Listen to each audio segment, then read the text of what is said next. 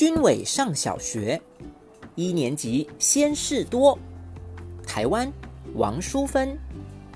第九篇，下课时间。铃声响了以后，老师说：“好，现在下课。”大家却一动也不动。老师告诉大家：“下课时间就是让你到外面去玩，去上厕所、吃东西，爱做什么就做什么。”听起来真不赖。问题是，我对学校还不熟，根本不知道哪里有好玩的地方。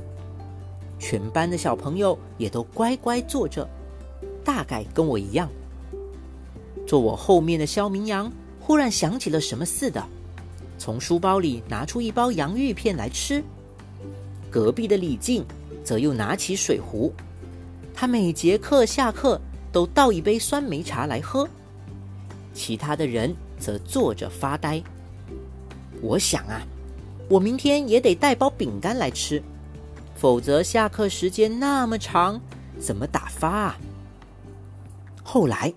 终于有人发现，秋千、溜滑梯是可以让我们玩的，而且必须一下课就跑去抢，不然也可以在操场或游乐场玩一二三木头人。现在我们都认为下课时间太短了。上课了，张志明举手说要上厕所，老师不高兴的问：“刚才下课怎么不去？”下课时间那么宝贵，用来上厕所多可惜呀！